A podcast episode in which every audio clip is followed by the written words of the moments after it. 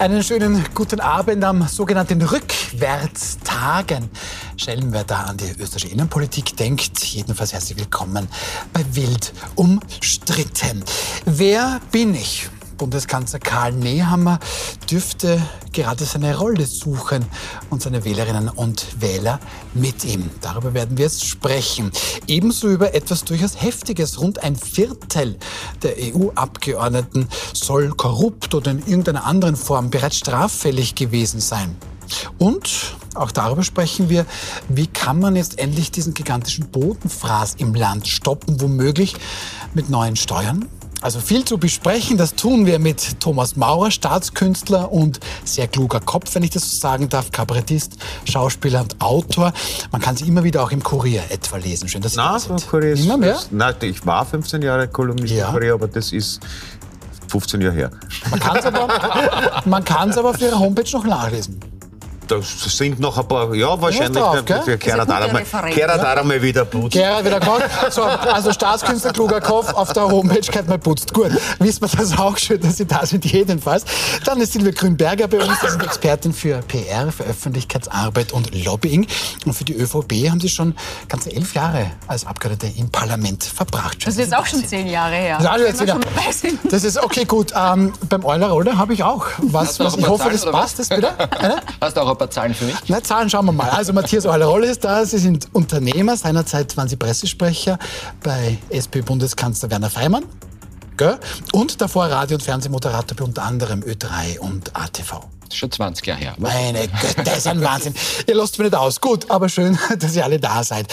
Unser erstes Thema, da kann man sagen, was man will. Ich hoffe, da sind alle einverstanden.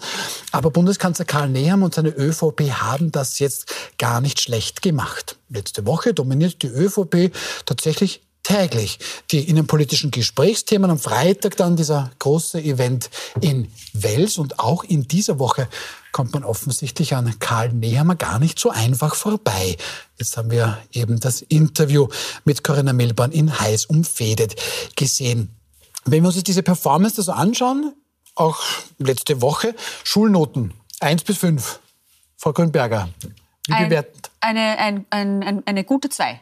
Eine gute 2, okay, Herr Maurer? Kommt darauf an, ob man es jetzt innerhalb des Nehammer-Spektrums bewerten soll oder so ganz allgemein als äh, politisch visionäres. Äh, Ja. Also ja, ich sagen wir mal, bei einem Casting für einen Film, wo ein Bundeskanzler gesucht wird, wird man nicht nehmen. Okay. Äh, also es ist, immer ein bisschen, es ist immer ein bisschen aufgesetzt, es ist immer äh, die rhetorischen, ähm, das muss ich jetzt unterbringen und ich stelle eine Frage an mich selbst und beantworte sie gleich. Also ich, puh, ich, ich tue mir immer ein bisschen schwer, äh, die Augen offen zu halten, auch Mhm. wenn es noch nicht zu spät ist. Matthias Eulerrolle, Schulnote für den Bundeskanzler, die Ich habe Performance. es nicht mit Schulnoten. Da bin ich, da, da war ich schon in der Schule, war das nicht so mein Ding. Aber äh, wenn man sich anschaut, die Medienperformance der letzten Woche, ja, aber es ist am Sonntag noch nicht Wahl. Also da ist schon noch ein bisschen Zeit bis dahin. Und das, würde ich ist- dann, ja, ich meine, geplant wäre jetzt die Wahl im Herbst. Also das geht so nicht aus. Jetzt vom, vom Jänner bis in den Herbst, diesen Schwung. den, den, den Level zu halten, könnte ein ja, bisschen schwierig ja. werden. Ja. Warum dann jetzt dieser ganze Aufwand? Das müssen Sie den Herrn Fleischmann fragen. Ja. Ich, ich glaube nicht, dass es sich der Herr Nehammer selber ausgedacht hat. Äh, ich ich, ich Okay, also wenn, wenn Sie sagen, Frau Grünberger, eine, einen guten Zweier, dann gibt es da natürlich einen Plan, davon kann man ja ausgehen. Aber diese Spannung kann ich nicht halten bis zum Herbst. Warum dann also jetzt schon dieser ganze Aufwand aus Ihrer Sicht? Ich glaube, weil die Situation sich zugespitzt hat und auch die Gesamtgemengenlage äh, in der Bevölkerung so sich darstellt, dass man Orientierung braucht. Und die ÖVP äh, in der letzten Zeit davor sehr viele Themen angerissen hat, sich aber immer wieder zu Recht den Vorwurf gefallen lassen musste, ähm, dass nicht wirklich etwas bis zum Ende durchgetragen wurde. Also es war für ihn und für die Partei jetzt höchst an der Zeit, sowohl für die Wirkung nach innen als auch nach außen klarzustellen, um zu demonstrieren, wer sind wir, was wollen wir und sich auch klar abzugrenzen von anderen. Und ähm, erfunden hat diese großen Reden ja jetzt zu Jahresbeginn nicht die ÖVP, sondern hat es ja einen gegeben, der dem vorangegangen ist. Es hat ja das Jahr begonnen mit einer großen äh, Kickelrede. Und diese alleine so stehen zu lassen, wäre auch fatal gewesen. Also es ist ja jetzt, in Wahrheit sind alle Parteien eingeladen, sich zu Wort zu melden und zu sagen, wer sind wir, wofür stehen wir, auch in die Zukunft gerichtet wann jetzt der Wahltermin sein wird. Ich glaube, da wird noch sehr viel spekuliert werden. Aber Faktum ist, egal ob äh, noch vor dem Sommer oder beim regulär geplanten Termin, die Luft darf nicht ausgehen. Also so viel ist fix. Da gehört jetzt noch also, viel hinterhergelegt, mhm. auch, auch wenn im Mai die Wahl wäre oder im Juni. Ähm, der Atem, der muss länger sein als gut, nur eine Woche. Das völlig klar. Ich bin sehr gespannt. Ich traue mich, das Herrn Maurer zu fragen.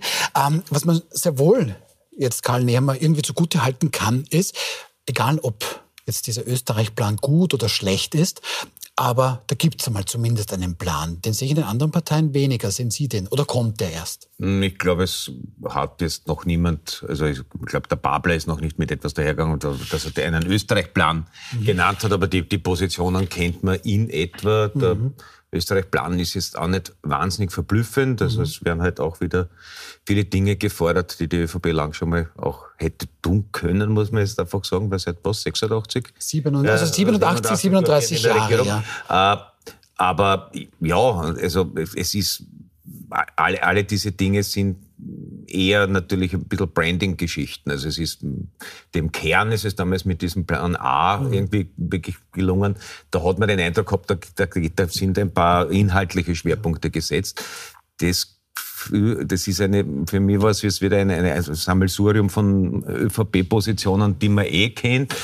Ein bisschen der Versuch, die Richtung FPÖ wegschwimmenden Fälle mit halt Nonsensthemen wie Gendern und, und, und Leitkultur äh, irgendwie abzudichten, was, glaube ich, nicht funktionieren wird. Ich glaube, damit holt man äh, lediglich diese, diese eher völkischen Positionen in die Mitte, die, wenn man sie, die, ja, aber die sollten wir, adaptiert. Darf ich vielleicht eins noch ergänzen? Ich glaube, ähm, warum es jetzt auch an der Zeit ist, äh, in Wahrheit äh, das gesamte politische Spektrum zu beleuchten, inhaltlich ist, weil wir aus einer krisengebeutelten Zeit kommen. Die äh, Jahre davor waren Corona geplagt, also man war im Krisenmodus, diese Pandemie zu bewältigen, dann die Kriegssituationen rund um uns herum. Also de facto hat man Krisenherde bewältigt und ähm, die reguläre Tagespolitik ist fast unter den Tisch gefallen. Und jetzt ist es an der Tagesordnung und an der Zeit, einfach von der, vom, Sozial, äh, äh vom Sozialthema bis zum Bildungsthema, ähm, bis auch zu Themen wie Migration, äh, aber Wirtschaft insbesondere zu beleuchten und zu sagen, wie bringt man dieses Land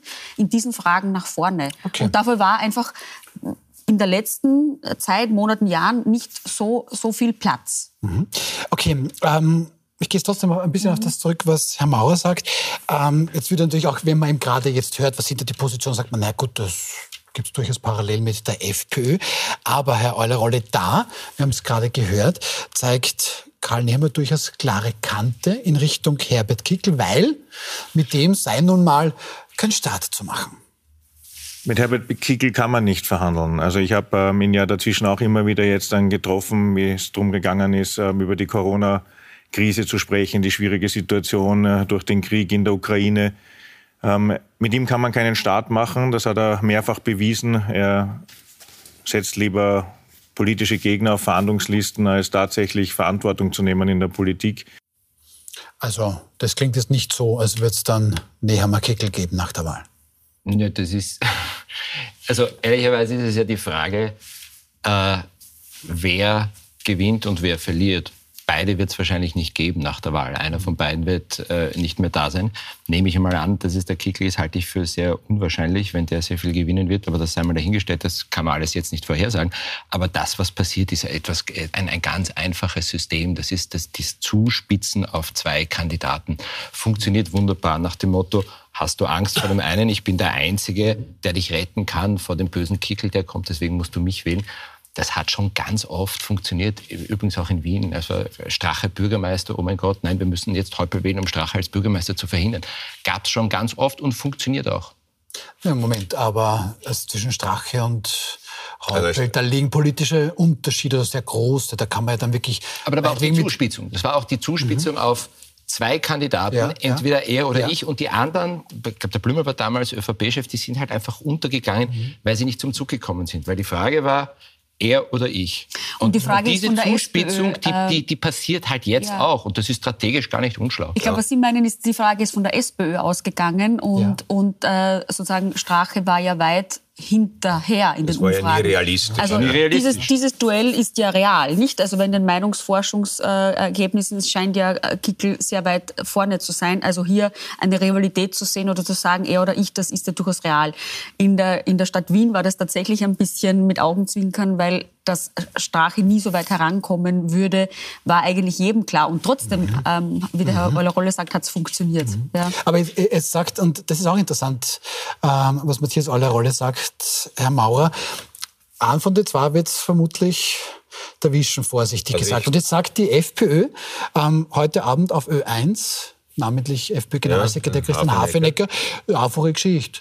Die ÖVP fährt eine historische Niederlage ein. Ja, daneben haben wir es dann weg und dann schauen wir uns zweimal an, ob die mit uns reden oder nicht, mit einem Herbert Kickl. Ja, fürchte, da hat der Herr Hafenecker in seiner Einschätzung der ÖVP äh, einen klareren Blick als möglicherweise der Bundeskanzler Nehammer. Aber da muss ich Sie jetzt auch fragen, weil ich Sie jetzt natürlich der mhm. ÖVP zurechne. Ähm, in Niederösterreich, Johanna Mikl-Leitner, na, na, mit den Blauen sicher nicht. Äh, wir wissen, wie es ausgegangen ist. Wilfried Haslauer, Salzburg, na, na, mit den Blauen sicher nicht. Wir wissen, wie es ausgegangen ist. Jetzt sagt Karl Nehammer mit dem Kickel, nicht? Kann ich mich da als ÖVP-Wähler, als Theoretischer dann darauf verlassen, dass selbst wenn der Herr Nehammer nicht da wäre, ähm, dass das dann trotzdem nicht mit der Kickel-FPÖ klappt? Also ich glaube, dass Kickel schon nicht nur für Nehammer, sondern für viele andere auch eine Persona non grata ist. Also die FPÖ an sich als gesamte Partei auszuschließen, ähm, erstens wird es nicht getan und zweitens hielte ich das auch für falsch. Äh, und wenn man äh, verschiedene Gespräche auch in die Richtung führt, merkt man schon, dass zwar die FPÖ nach außen hin totale Einigkeit demonstriert, was Herbert Kickel betrifft, aber so tausendprozentig Fans hat er in der eigenen Partei auch nicht nur. Also da gibt es dann schon auch gemäßigtere Lager, auch wenn man in die Bundesländer eben hineinhört, von denen Sie vorher gerade äh, gesprochen haben. Ich glaube, da werden die Würfel mehrere Male neu äh, Aber darf ich Ihnen gestreut. ganz kurz nur sagen, was FPÖ, ob man Herbert Kickel ähm, heute im Parlament gesagt hat über die ÖVP als gesamte Partei? Da hat nämlich eine ganz neue Bezeichnung gefunden. Da sitzen die ganzen Angsthasen, die eine unglaubliche Angst davor haben, dass in diesem Land für die Bevölkerung regiert wird, dass es einen freiheitlichen Regierungschef gibt. Und das führt dann so weit, dass die ÖVP vor einigen Tagen eine Messehalle in Wels zum größten Panikraum dieser Republik umfunktioniert hat. Ja?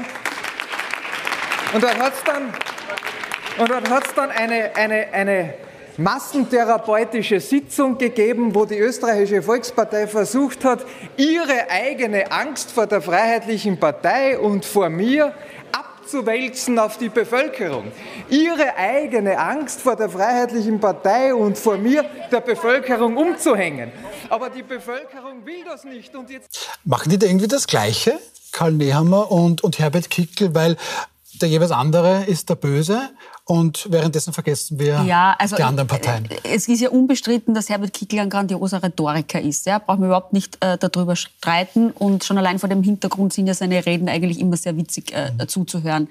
Aber natürlich ähm, betreibt er auch ähm, in Wahrheit äh, Dividend Impera, weil er, weil er sagt, alle, die gegen mich sind, sind eigentlich gegen die FPÖ. Mhm. Ähm, das ist die Wirkung nach innen und so solidarisiert sich die FPÖ. Nicht? Also, dass er als Person angegriffen wird, sorgt ja dafür, dass die eigene Partei stärker zusammenhält. Weil unseren Obmann lassen wir uns von den anderen sicher nicht äh, rauswerfen. Das machen dann aber beide irgendwie Na, Natürlich gleich. machen das Aha, alle, verstehe. Das, aber alle. Also das machen, okay. das sind sozusagen einmal eins der Politik äh, und nach außen spielt halt Kickel mit, äh, die sind gegen uns, weil wir für euch sind. Also diese alten Geschichten hat es bei Jörg Haider schon gegeben, mhm. ist jetzt äh, auch nichts Neues.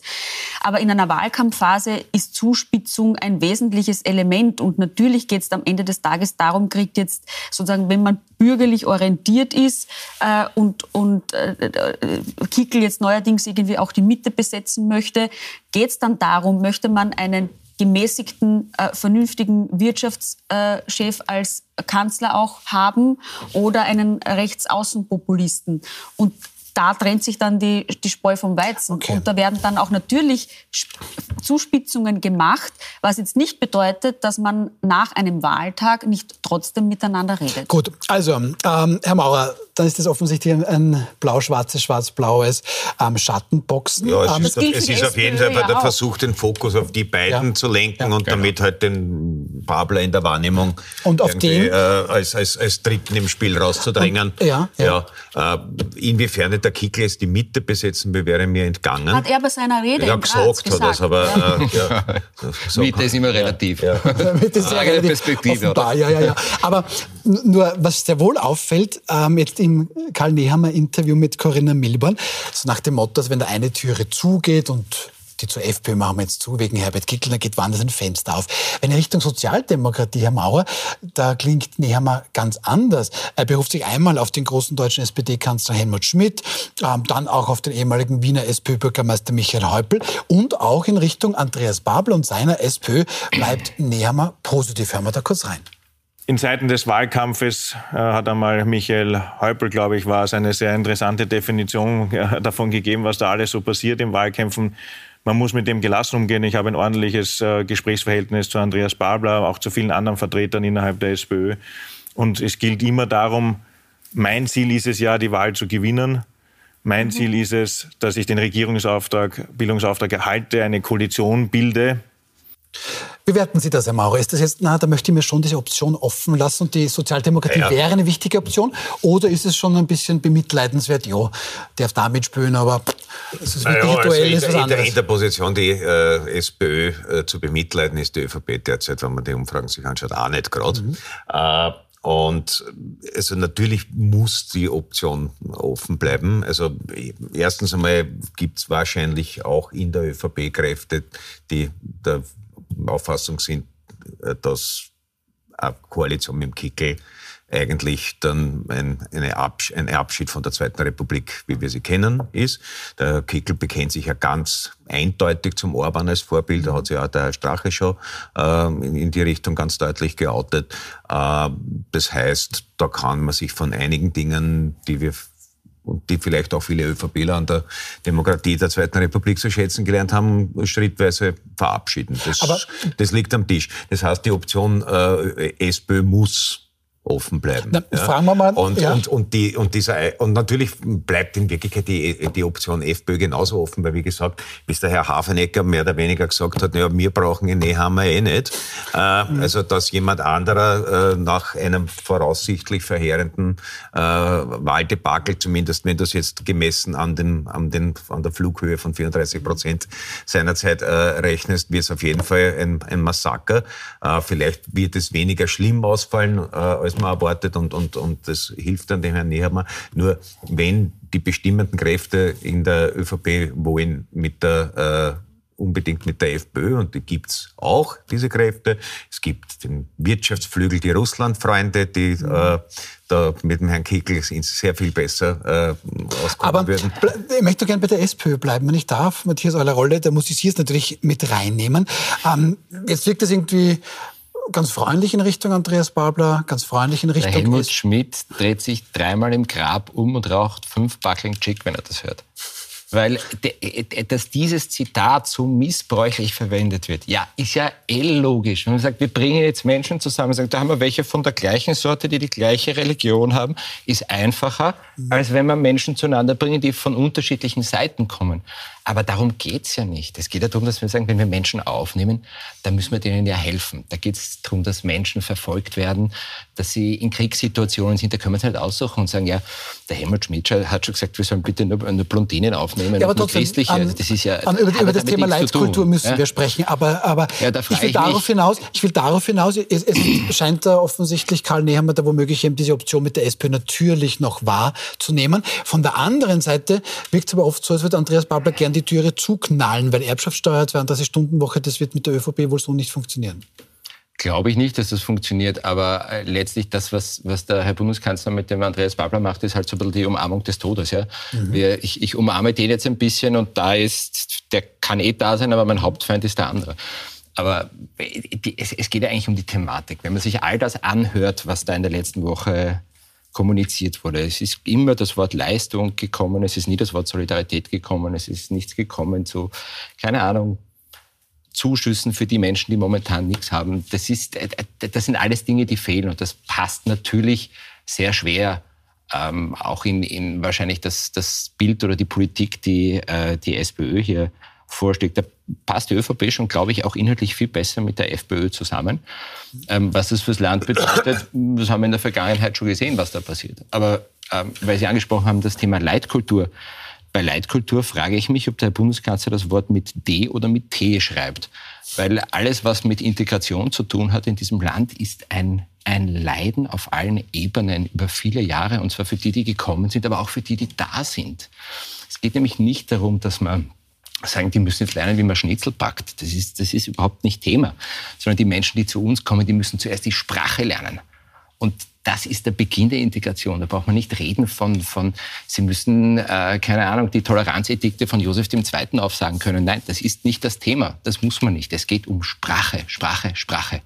Wir müssen dafür sorgen, dass die Menschen in unser Land kommen, unsere Sprache beherrschen. Und das ganz schnell. Das ist der erste Punkt. Der zweite Punkt ist, es bringt nichts, dass wir dass teilweise Menschen kommen, die Top-Ausbildungen haben, die Ärzte sind, und dann, dann äh, steckt man sie in eine, in eine rosa Quandel und lassen es mit dem E-Moped Essen ausfahren. Das ist auch da, das sind Dinge, da muss man bei Integration. Warum können wir nicht leichter und schneller Berufsausbildungen anerkennen, dass die Menschen, die was gelernt haben, ihren Job bei uns auch machen können. Ähm, das ich ich glaube, da können alle inhaltlich mitgehen. Ja, also es sind jetzt komplett zwei unterschiedliche Paar Schuhe, aber ein Wort zur SPÖ noch. Ja, also warum man nicht mehr Geld verteilt und warum man jetzt nicht mehr von Solidarität äh, äh spricht, ist ganz klar, weil einfach die, Aber die Problem, Menschen brauchen ja Die Problemstellungen, die dieses Land momentan hat, sind ganz andere. Und mit Umverteilungsfragen wird man dieses Land, die Konjunktur nicht nach vorne bringen. Also Aber die Leute haben ein Problem, wie sie heizen sollen. Die fragen sich, kann eben, ich heizen oder so, essen? Das so, ist doch das Hauptproblem. Wird jetzt sozusagen, kann jetzt jemand eine äh, Rechnung, äh, was den Strom- oder Gaspreis betrifft, besser oder leichter bezahlen, wenn man irgendeinem Reichen irgendwas wegnimmt?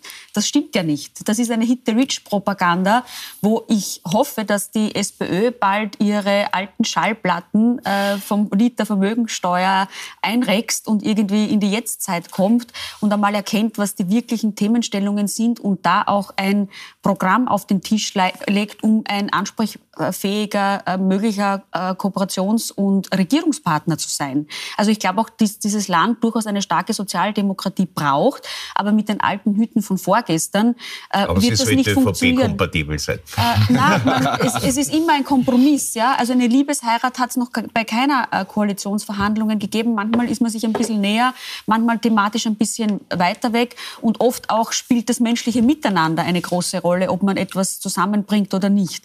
Aber da sollte die SPÖ jetzt in die Gänge kommen. Also das ist Punkt eins. Nein, die regiert nicht. Ich, ich glaube, wichtig ist, dass man den Leuten helfen muss. Aber das sie will das regieren. Das Wichtigste ist, die dass man SPÖ will regieren muss, und muss jetzt einmal zeigen, dass, dass sie Pensionistin heute nicht sich die Frage stellt, kann ich heizen oder kann ich was zu essen kaufen? Das ist Österreich nicht würdig. Das, das sind aber die Dinge, die müssen wir... Ja, aber ist das, aber ist das ändern? Das aber Thomas, genug dafür. Thomas Maurer, ich glaube, da gehen wir ja alle mit, da sind wir dafür. Ähm, äh, aber auf der einen Seite, das ist ein gut ausgebauter Sozialstaat. Und dann will halt Nehammer auch die Menschen ansprechen, die jetzt blöd gesagt keine Hilfe brauchen. Die sagen, ich möchte mehr, äh, weiß nicht, dass man mehr Geld bleibt von, mein, von meinem Arbeitslohn, ich möchte weniger Steuern zahlen. Ist ja legitim, dass der Karl Nehammer auch die Menschen adressiert. Ja, es ist, es ist glaube ich, nicht ausfinanziert, soweit ich sehe. Also, Gut, was man, war in Österreich schon ausfinanziert äh, wenn man, uns, aber wenn, man, wenn, man, wenn, man, wenn man Lohnnebenkosten senken möchte, muss das irgendwo herkommen, außer man will tatsächlich die Sozialleistungen ausdünnen, das, wie es in Deutschland passiert ist.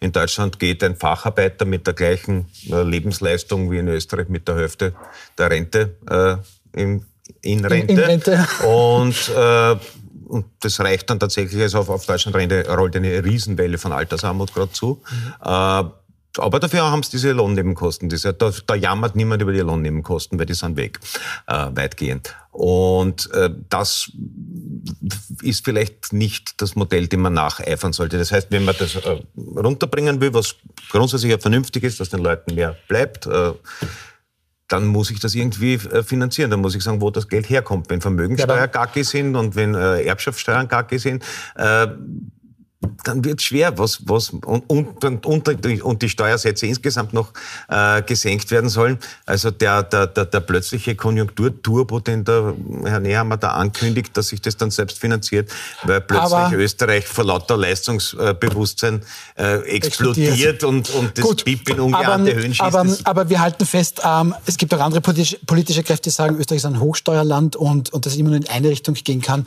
ist vielleicht ein Punkt. Aber ganz wichtig, weil Herr Oller das schon angesprochen, Leitkultur. Mhm. Ähm, ich kann mir das jetzt auch nicht vorstellen, weil ich habe einen deutschen Vornamen und einen tschechischen Nachnamen, was irgendwie so meine Familiengeschichte schon mal umschreibt. Das Schnitzel würde ich schaffen, als österreichisch. Ähm, auch dieses Schnitzelbacken selber vielleicht weniger. So, das würde ich irgendwo schaffen, dann irgendwie die Bundeshymne, das geht dann irgendwo auch noch. So, und dann stehe ich langsam aber an bei der Leitkultur. Was, was, was weiß die ÖVP da, was ich noch nicht weiß, als gebürtiger Österreicher? Äh, es geht darum, einen Prozess zu starten. Und er hat ja ganz bewusst gesagt, ähm, die äh, Ministerin Susanne Raab ist jetzt damit beauftragt, diesen Prozess zu starten, eine Art Leitkultur oder ein Leitbild, wie man es aus Unternehmen selbstverständlich hat und kennt, ähm, zu entwickeln. Ja, aber der Staat ist ja kein Unternehmen. Naja, aber Analogie kann man schon äh, äh, nehmen, wenn ja, man sagt. Was wäre für Sie Leitkultur? Was ist etwas, wo Sie sagen, das hätten Sie unbedingt gern drinstehen? Was wäre das? Der, der, Punkt ist der, wenn man nicht, also Kultur gibt es in jedem Fall. Na, freilich. Und hier nehme ich, hier nehme ich tatsächlich auch Analogie bei dem Unternehmen, weil wenn man keine Unternehmenskultur definiert, wie man sie haben möchte und als Führungskraft dann auch das vorlebt beispielsweise, dann entsteht eine Kultur von selber. Und dann kann man sich aussuchen, ob man die gut findet oder nicht. Da gehören also Dinge dazu, wie grüßt man sich in der Früh äh, mhm. oder nicht beispielsweise. Ja, ganz einfache, simple Die Wiener Dinge. schon, aber nicht gerne. Die sagen dann schon Mahlzeit. nein, aber, aber, aber, nein, der Punkt ist schon, Regeln zu definieren oder zu sagen im Sinne einer Wunschvorstellung, äh, wie möchte man, dass man in Österreich miteinander umgeht. Und das ist möglicherweise nicht nicht nur eine Frage der Migration. Ähm, ich glaube, das ist im Interview auch ja, ja ganz gut vorgekommen. Es, ja. Ähm, ja, okay, aber, aber es hat Matthias Rolle gesagt, Deutsch. Nein, okay, das ist immer ein sagen, Im Interview ist ja auch vorgekommen, die Frau Milborn hat ja dann äh, äh, gesagt oder gefragt, äh, gilt das dann auch für Österreicher? Weil es haben möglicherweise auch Österreicher kein ordentliches Verhalten, das sie an den Tag legen. Und er hat gesagt, ja, natürlich. Und das stimmt auch. Und diese Diskussion kann durchaus breit geführt werden und das, das finde ich auch sinnvoll.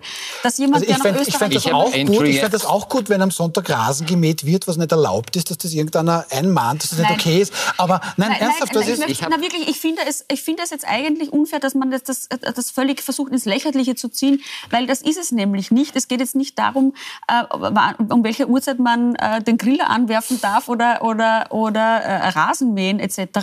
Äh, und es geht aber auch nicht nur um die Frage der Sprache, weil das ist mittlerweile, glaube ich, schon äh, unumstritten. Und es geht auch nicht nur um, da soll jetzt ein Kreuz aufgehängt werden oder um Kopftuchverbot. Also äh, nicht diese, diese, diese alten Plattitüden, die dann oft ideologische Grabenkämpfe äh, aber, aber, aber jeder, der, Entschuldigung, um aber, aber jeder, der, um jeder, jeder, der mit Menschen, die von woanders herkommen, zu tun hat, weiß, dass das Hauptproblem immer noch die Sprache ist. Und die, die unsere Sprache perfekt können, die sind integriert und die haben auch keine Probleme. Und wenn wir uns aber das sind wir eher einer Meinung. Na, aber, aber für mich ist, nein, weil für mich ist diese Leitkulturgeschichte, da, da, da, da kriege ich fast Bauchschmerzen dabei, weil es so am Thema vorbeigeht wann war das? Vor zwei Monaten, glaube ich, war eine Geschichte in allen Medien. Ein 14-Jähriger, der als Sechsjähriger nach Österreich gekommen ist, in Graz lebt, ist der Meinung, die Stadt Graz gehört vernichtet. Ist total radikalisiert, Islam radikalisiert und will am liebsten Graz vernichten. So, jetzt war ich, wer hat jetzt Verantwortung dafür, dass der so ist?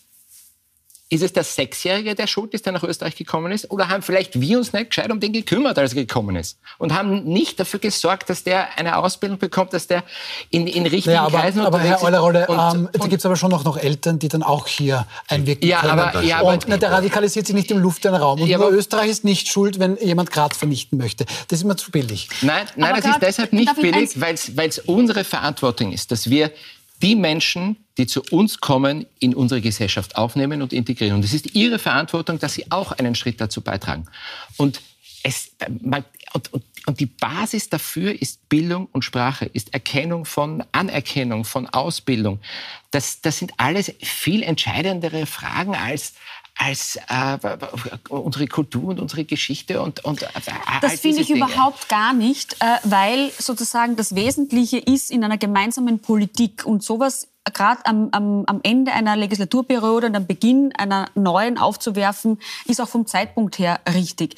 Weil nur wenn alle vom selben Ziel reden und wenn alle definieren, was verstehen wir eigentlich unter der Kultur Österreich? Was wollen wir eigentlich? Wie wollen wir hier Integration haben? Aber Wie wollen ÖVP wir miteinander leben? ist für die Integration seit Jahrzehnten verantwortlich. Reden, bitte? Vom Kurz also, bis ich weiß nicht wohin. Ja, vielleicht ist das auch bis jetzt zu wenig thematisiert worden. Ich muss zuerst über ein Ziel reden und wie ich das Ergebnis gerne hätte. Und dann kann ich darüber reden, was sind die Wege dorthin. Dann kann ich darüber diskutieren, was gehört in der Migrationspolitik äh, verbessert, was gehört in der Integrationspolitik verbessert, was gehört vielleicht in Bildungspolitik, in der Bildungspolitik äh, verbessert.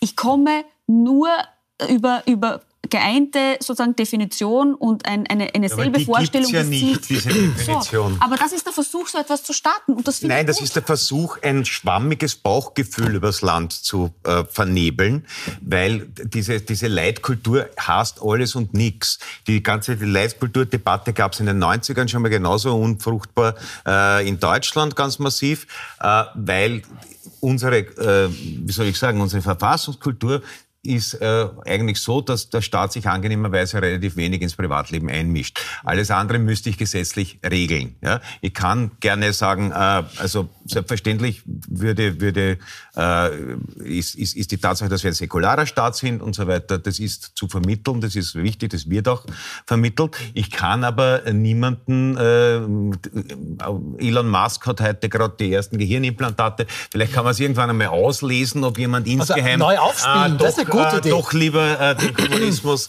oder die Scharia oder die Volksgemeinschaft hätte, aber so weit sind wir nicht und Gott sei Dank hoffentlich kommen wir dort auch nie hin.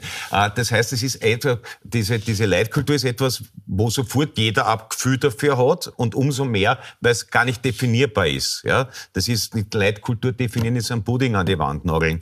Weil äh, ich, ich, wenn ich, wenn ich, wenn ich auf der Wiener Bitte Wiesn fremdle ich stärker als äh, in Bukarest. Ja? Da sind wir zwei. Äh, was ist die, Leit, was ist die da sind wir zwei. Ja? Ich möchte nur abschließend, danke für diesen äh, spannenden Punkt, ich möchte nur abschließend sagen, ich glaube, auf das kann man sich einigen, auch in Ihre Richtung, vollkommen unabhängig von Kultur, vollkommen unabhängig von Religion oder Herkunft. Wir zerstören nicht andere Städte, wir bringen keine Menschen um. Das ist ein universeller ähm, Menschheitswert. Und den kann ich ja nicht begründen mit, ich bin jetzt schlecht drauf und darum will ich jetzt eine ganze Nein, Stadt. Nicht. Nein, das möchte ich nur festhalten. Das ist völlig egal, welche Religion, völlig egal, welches Land. Man bringt keine anderen Menschen um. Und wer das nicht verstanden hat, da gibt es auch, glaube ich, keine Erklärung. So, wir sind gleich wieder da. Noch zwei sehr, sehr spannende Themen für Sie. Unbedingt dranbleiben.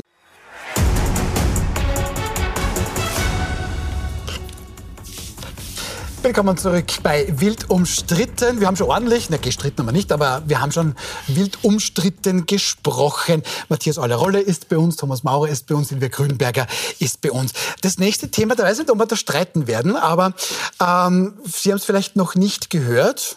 Fangen wir mal einfach an. Die da in Brüssel das hört man ja so oft. Ne? Das sind ja Paragraphenreiter, das sind alles nur so Bürokraten. Dann haben sie uns auch noch diese natürliche Gurkenkrümmung wegreguliert. Das sind so diese klassischen 0815-Vorurteile gegen EU-Politikerinnen und Politiker. Die Wahrheit interessanterweise könnte viel schlimmer sein. Ein internationales Recherchekonsortium kommt es zu dem Schluss, und das hat es in sich, dass rund ein Viertel der Abgeordneten zum EU-Parlament, 163 Personen von insgesamt 705, schon mehrfach auf Gesetze gepfiffen haben dürften. Prominente Beispiele gefällig sind schon hier. Ehemalige Vizepräsidentin Eva Keile, da sind 720.000 Euro Schmiergeld in Bar gefunden worden. Oder bulgarischer Ex-Premier Sergei Stanischew hat seiner eigenen PR-Firma zigtausende Euro EU-Gelder zugeschanzt. Oder unser Redaktionsfavorit, der griechische EU-Abgeordnete Ioannis Lagos, sitzt aktuell für 14 Jahre im Gefängnis wegen Bildung einer kriminellen Vereinigung. Ist aber nach wie vor EU-Parlamentarier nimmt auch brav aus seiner Gefängniszelle an den Sitzungen des Parlaments teil. Herr Maurer, ein verurteilter Mafia-Boss nimmt per Zoom-Call im EU-Parlament teil, wird auch nach wie vor bezahlt. Ähm, das ist vermutlich sogar für einen hochqualitativen Kabarettisten wie Sie hätte schwierig, ich so, oder? Hätte ich so nicht erwartet. Ja, das, Mhm. Da scheint jemand äh, die Möglichkeit nicht in Betracht gezogen zu haben, äh, dass das passieren könnte. Also ich nehme an, das wird, da wird man versuchen, das, diese Lücke zu schließen. Es ist schon ziemlich bizarr. Ja. Äh, Aber wie erklären Sie sich das? naja, dass offensichtlich niemand Vorkehrungen getroffen hat, gesetzliche, dass ab einer bestimmten Strafhöhe äh, den, den Recht Mandatar im EU-Parlament zu sein erlischt. Das könnte man ja regeln und das hat offenbar, ich gehe jetzt einmal freundlich davon aus, dass niemand dran gedacht hat, weil man nicht damit gerechnet hat, dass das passiert. So wie ja bei uns auch äh, zum Beispiel Ibiza letztlich legal war, weil äh, oder, oder der Fall Schellenbacher ein Mandatskauf, solange äh, du nur Parteichef bist und nicht Regierungsmitglied war, legal. Das ist jetzt geändert worden. Ich nehme an, so ähnlich äh, Ja, aber- wird man das hier auch. Aber das ist das EU-Parlament. Wir haben natürlich in Österreich ein Parlament, Frau Grünberger. Da haben wir ja schon einige strenge Regeln für Sie als Abgeordnete. Äh, zum Beispiel äh, ist es aus der österreichischen Perspektive nachvollziehbar, dass da in Brüssel und Straßburg da offensichtlich ein bisschen weniger gut hingeschaut wird? Also dieses Beispiel ist natürlich tatsächlich bizarr, ja. Und äh, man kann sich ja kaum vorstellen, dass jemand aus dem Gefängnis heraus tatsächlich an Parlamentssitzungen teilnimmt und von dort aus äh, abstimmt.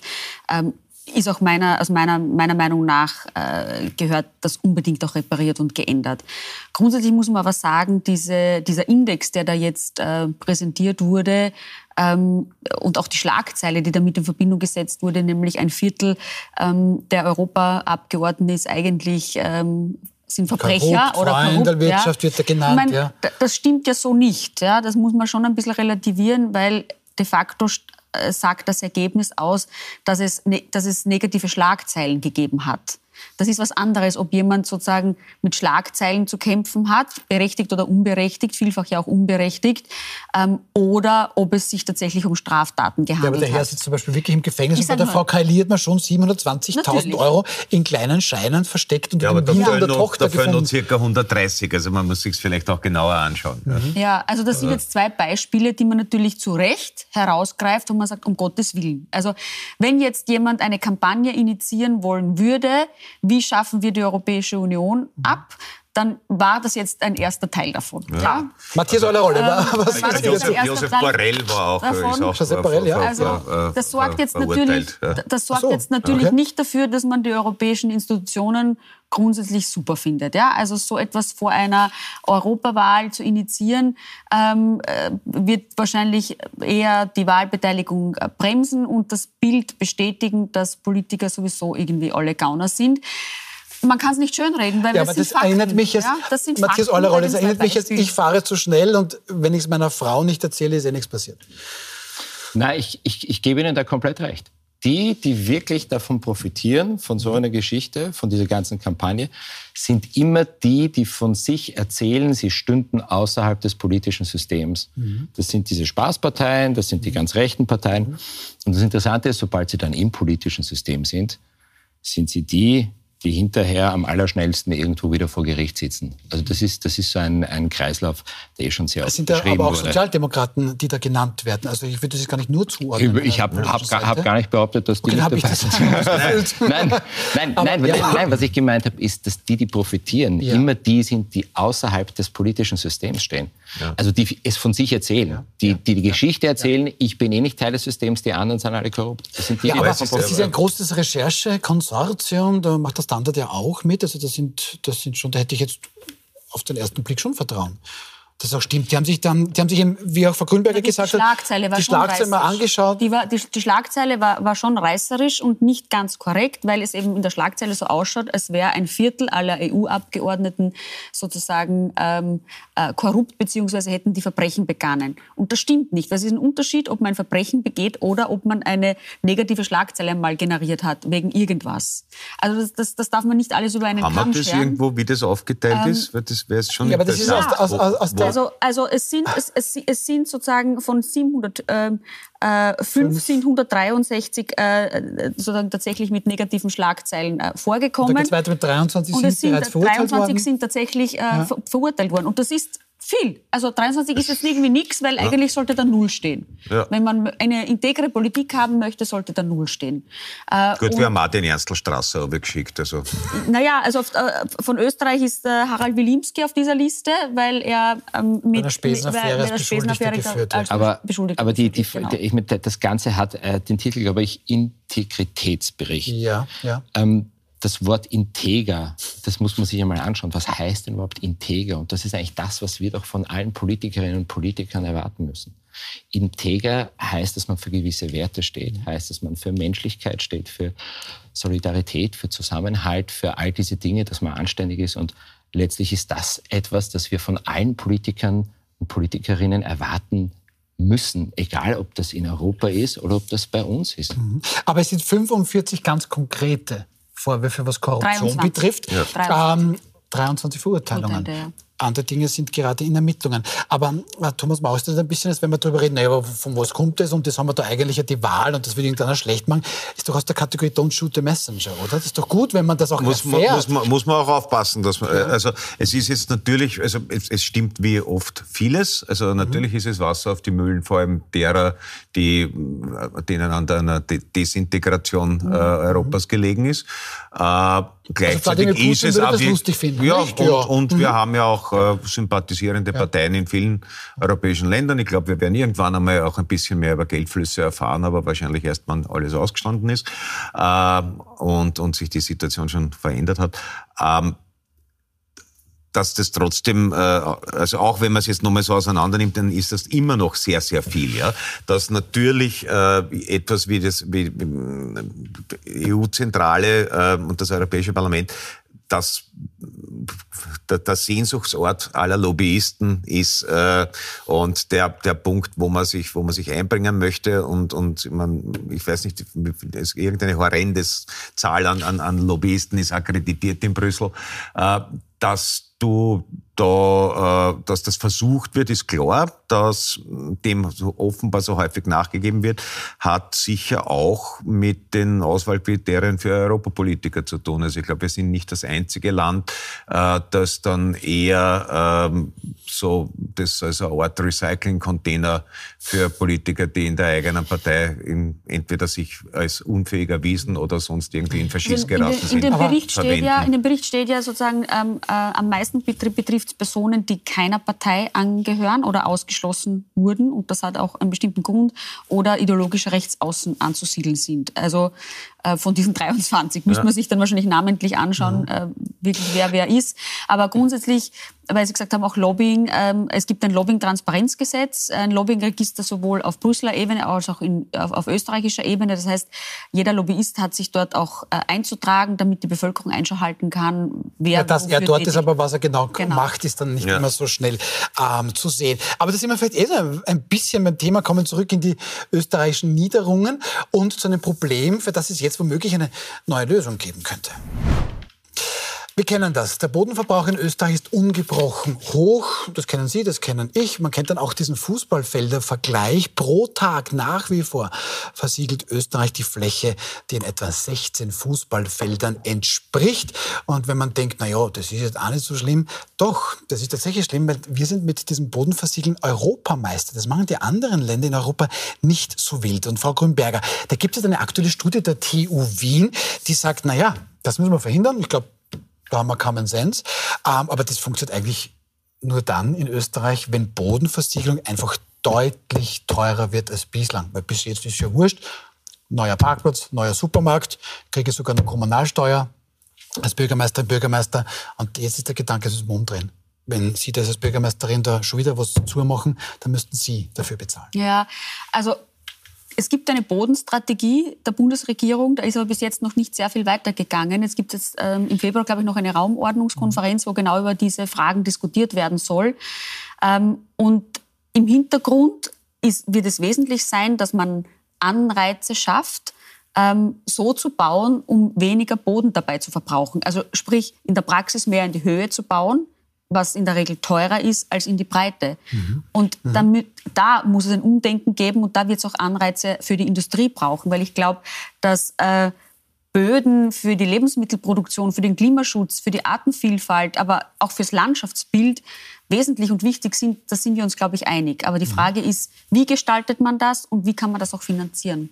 Naja, aber wir haben zum Beispiel in Österreich die europaweit höchste Dichte an Supermärkten. Ja. Also sind wir wirklich über, ich glaube doppelt so, so dicht wie jetzt Deutschland zum Vergleich. Aber trotzdem in jedem Ort gibt es dann doch den zweiten, den dritten, den vierten ja. neuen Supermarkt. Wie kann man das tatsächlich in den Griff bekommen? Drolligerweise hat, äh, ich glaube, der Vorstandschef von Spar unlängst auch damit argumentiert, weil ja Österreich, in Österreich die Lebensmittel auch teurer sind als in Deutschland. Naja, weil wir so eine tolle Versorgung haben, weil wir so wahnsinnig viele Filialen haben. Äh, nein, das ist natürlich äh, alles, alles Wahnsinn und man seit Jahrzehnten überfällig. Also ich meine, da kommt ganz viel zusammen. Es wird mit, mit, mit, mit einer reinen, mit einer Besteuerung, einer Umbietungsbesteuerung wird es nicht getan sein. Äh, das, eines der Hauptprobleme ist, dass die, äh, die Widmungsrechte bei den Gemeinden liegen. Das ist, mhm. öffnet Tür und Tor für von Freundalwirtschaft bis halt Inkompetenz äh, ist alles offen. Äh, wir sehen, ich, mein, ich bin jetzt doch eine Zeit lang schon auf der Welt und um es etwas platt zu sagen, das Land wird immer schierer. Jede Ortschaft rinnt nach außen. Also, jede, also, jede, jede Ortschaft rinnt nach außen aus. Ja. Du hast überall den Kreisverkehr mit dem Fressnapf und mit dem DM und mit dem Dings und zwar konkurrierende Riesensupermärkte. Äh, du hast verödete Innenstädte. Überall die Ortschaften sterben aus du bist am Land teilweise ohne Auto wirklich aufgehauen, aber das ist kein Naturgesetz. sondern vom Ort das gab, es gab einmal ja. dort funktionierende Orte und ja. die sind systematisch kaputt gemacht worden. Ja. Aber Wir haben das Zersiedeln äh, auch durchaus noch mit Pendlerprämien und so weiter gefördert. Äh, das, sind alles, das ist alles ausgeschüttete Milch, das kann man nicht rückgängig machen, aber man müsste jetzt, äh, und zwar relativ harte Schritte, da geht es ja nicht darum, der Industrie, an, also dem Handel Anreize zu geben, damit sie vielleicht bitte lieb sind, sondern ich muss dem äh, einen Riegel vorschieben. Mhm. Dann ist es halt teurer, aber dann stellt wie ich sage das in einem Programm, stößt den Schatz wenigstens aufeinander. Ja? Äh, der Aufzug ist seit 150 Jahren erfunden. Ähm, und das ist äh, zumutbar, weil es, es, ist teilweise billiger. Es, du bringst ja nicht einmal die verbauten Ruinen an, weil es mhm. immer noch billiger ist, auf, das, auf der nächsten grünen Wiese zu bauen. Das, ich hoffe, ich hoffe, Matthias Allerrolle darf auch mal nicht. ganz ja? kurz, ähm, Sie haben sehr geduldig zugehört. Nein, das macht ja nichts, höre ich ganz. Aber wie kann man das tatsächlich lösen? Ich glaube, das sind, das sind mehrere Punkte. Einerseits gebe ich dir völlig recht. Ich glaube, dass die Widmungsentscheidung, wenn die immer nur beim Bürgermeister liegt, dass das nicht wahnsinnig gut ist. Der Bürgermeister hat ja auch, der Bürgermeister jeder Gemeinde bekommt mit jedem Arbeitsplatz, mhm. den es dort gibt, ein Geld. Das heißt, es besteht ein gewisses Interesse daran, natürlich in der Gemeinde, in der Ortschaft Arbeitsplätze zu haben. Dass das eine alleinige Entscheidung der Gemeinde ist, äh, da glaube ich, sollte man sich was überlegen, dass man da vielleicht auch die Landes- oder Bundesebene hier mit einbezieht und versucht, hier eine Gesamtstrategie auf die Beine zu stellen. Und dann gibt es noch ganz viele andere Aspekte, die finde ich, auch einmal bearbeitet gehören. Es geht nämlich nicht immer nur darum, dass man sagt, ja, wir müssen bauen, weil die Bauwirtschaft ist, da hängt so viel dran, das ist für die Gesamtwirtschaft wichtig. Stimmt doch alles. Ist, ist, aber früher, ist wir bauen einen Tunnel, so. weil dann geht es der, der Wirtschaft aber, gut. Ja? Aber, aber letztendlich, letztendlich ist das ein massiv wichtiges Thema für uns alle, für die nächsten Generationen, dass wir, dass wir mit dieser Versiegelung ganz schnell aufhören. Wie kann man trotzdem Raum schaffen? Ich finde zum Beispiel, dass es sein sollte, dass Widmungen auch ein gewisses Ablaufdatum haben. Es gibt so viele äh, Gebiete, wo Menschen schon fürs Enkel und fürs Urenkel den Baugrund kaufen und mhm. nichts hinstellen. Mhm. Und äh, ich finde, sowas kann auch irgendwann einmal ruhen ablaufen oder sonst was. Wenn es nicht gebraucht wird, dann wird könnte in, es Grünland werden. Ganz, ist zum Beispiel in, ganz vielen, in ganz vielen Gemeinden, da muss ich jetzt eine Lanze für die Gemeinden brechen, ist es schon es gibt so. Schon die Baupflicht. Absolut, ja. ja. Also da wird sozusagen. Fünf Jahre Baupflicht. Ist, ist, ist wenn du nicht innerhalb von drei oder fünf ja. Jahren zu bauen beginnst, sozusagen ist das mit, mit Sanktionen verbunden. Und, und, das ist auch gut so. Ja. Aber und ich glaube, ein Punkt, wenn ich das noch kurz sagen darf, äh, wäre natürlich schon auch wichtig von der Politik, dass man innerhalb der bestehenden Widmungen flexibler wird. Es gibt so viele leerstehende Geschäftslokale überall in der Stadt. Da ist, da, ist, ja. da, da ist nichts los. Ja. Man kann aber nur ein Geschäft hineinmachen und ein Geschäft ist halt heutzutage leider oft alles nur kein Geschäft mehr. Mhm. Deswegen müsste man auch die Möglichkeit schaffen, das auf irgendeine Art und Weise diesen Raum anders zu nutzen. Mhm. Ob man Büros zulässt, ob man einfacher Gastronomie oder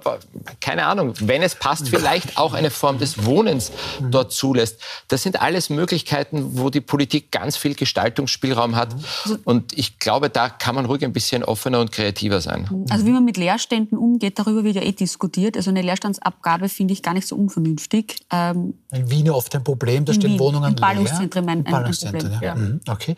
Aber dann noch abschließende Frage. Ähm, da hat, glaube ich, Matthias Rolle schon sehr, sehr viel Konkretes gesagt, was jetzt mal kein Geld auf den ersten Blick kosten würde. Bräuchte es dann da eine neue Steuer? Womöglich? Oder also ist es dann eine Sanktion für die Gemeinden? Also eine neue Steuer, die dann möglicherweise wieder den Mittelstand oder mhm. Familien betrifft, also wäre ich glatt dagegen. Mhm. Okay. Ähm, weil das könnte ja schon sein, nicht? wenn das, das, das sagt ja auch Ihre Partei, naja, das Eigenheim wäre es. Das ja, aber das kann, das kann ja. ja eben, das geht sich nicht mehr aus. Im Wir Gegen können nicht ununterbrochen Eigenheime bauen. Land ist endlich. Ja, wir, wir betonieren auch, auch, auch Einfamilienhäuser fressen Platz und auch diese Einfamilienhausstrukturen sind weit wieder dazu da, dass du also eben, das ist Zersiedelung, das sind ausschließlich äh, Auto-Lebensräume, äh, äh, weil du halt, du bezahlst für deinen kleinen Garten mit einem kleinen Swimmingpool halt dafür, dass du alle deine Erledigungen nicht mehr zu Fuß machen kannst, weil, weil, weil das ist dann wie diese amerikanischen Vorstädte, wo du halt durch 20 Kilometer Vorgärten fährst, ohne ein menschliches Wesen zu treffen. Das ist auch für, ich finde das auch keine besonders attraktive man, Lebensform persönlich. Sagen, aber die haben ja teilweise Gegenden, wo man sagt, da ist es noch schöner als vorher.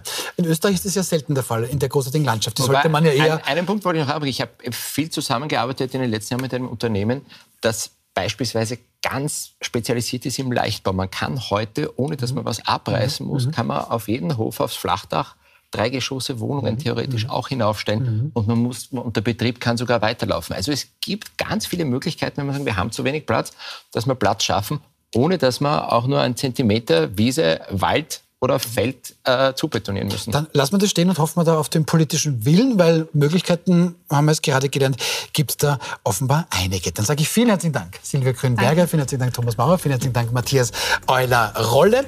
Für Sie geht es jetzt hoffentlich spannend weiter mit einem Pro und Contra türkise Wahlkampfstrategie. Kampfansage oder doch auch Einladung an die FPÖ. Ähm, Jugendstaatssekretärin Claudia Blackholm von der ÖVP ist da, Evia Maria Holzleitner von der SPÖ, Gerald Loacker von den Neos, Rainer Nowak von der Kronenzeitung. So, und morgen geht es hier bei uns fulminant weiter. PR-Berater Rudi Fusse wird bei uns sein, Ex-Grüner-Chefin Eva Klawischnik und Vizekanzler AD Heinz-Christian Strache. Morgen 21 Uhr. Schönen Abend noch.